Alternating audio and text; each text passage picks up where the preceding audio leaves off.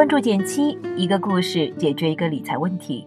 在公众号搜索“减七独裁，简单的减，七星高照的七。关注后回复“电台”，十本电子书，请你免费看。大家好，我是减七。最近支付宝的理财产品真是越来越多了。这不，最近我又被财富首页上的这个角落吸引了，买卖灵活，收益还有百分之三点四，岂不是比余额宝高出了百分之一？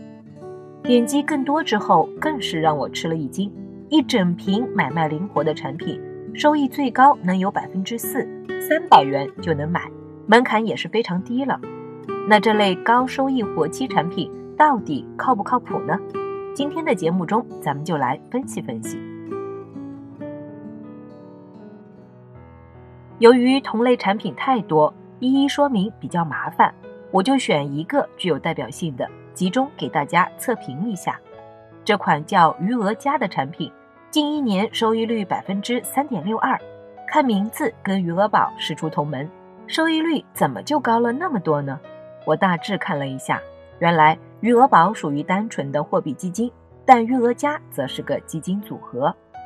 常听咱们节目的听众朋友应该知道，理财上有个不可能三角：风险、收益和灵活性，三者不可兼得。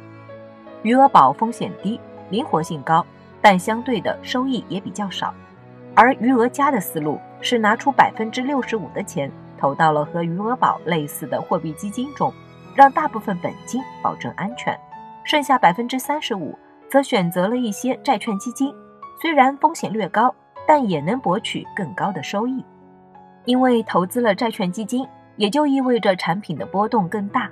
打开它的历史业绩，你会发现这款产品其实短期收益并不稳定，甚至会有亏钱的风险。除了短期收益不稳外，这款产品还有个坑。别看宣传上说是取用灵活，但你要是真买了两三天就取。那可就亏大了。我看了下赎回规则，产品里的部分成分基金买入不足七天取出的话，是要收取百分之一点五的高额赎回费的；不足三十天内取出，也要收取百分之零点一的赎回费。说白了，就是这款产品并不能像余额宝一样无损耗的随存随取，你至少要等七天，不，最好是在三十天后再取出来，才能做到无赎回费取现。这边也说明一下，不同产品会有区别，具体还要看下费率信息。除此之外，你可能还有个疑问：如果拿余额加一类产品和此前我们科普过的银行创新型存款产品相比，谁更好呢？先给结论：从现阶段看，余额加并不比存款产品更好。收益上，灵活取现的存款产品部分收益能达到百分之三点九，比余额加更胜一筹。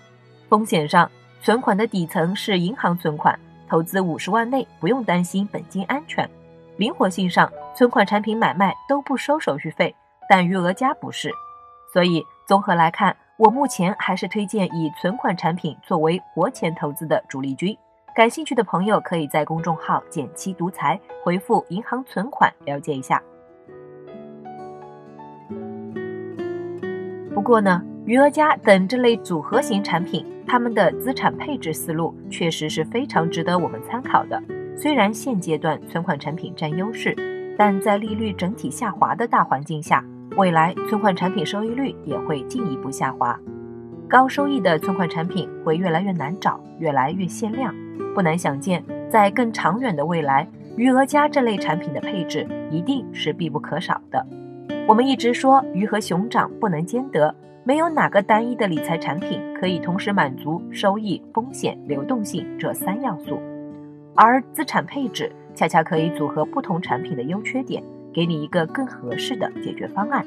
比如，如果你既想追求稳健，又希望能在余额宝之上多赚一点收益，就可以把大部分资金放进余额宝等货币基金，小部分购买债券基金，甚至是股票基金，来提高组合的综合收益率。总之，面对未来的投资，单一产品已经越来越难满足我们的需求。多尝试些不同的投资品，学会组合搭配，才能实现放大收益的效果。好了，今天就到这里啦。右上角订阅电台，我知道明天还会遇见你。微信搜索并关注“减七独裁，记得回复“电台”，你真的会变有钱哦。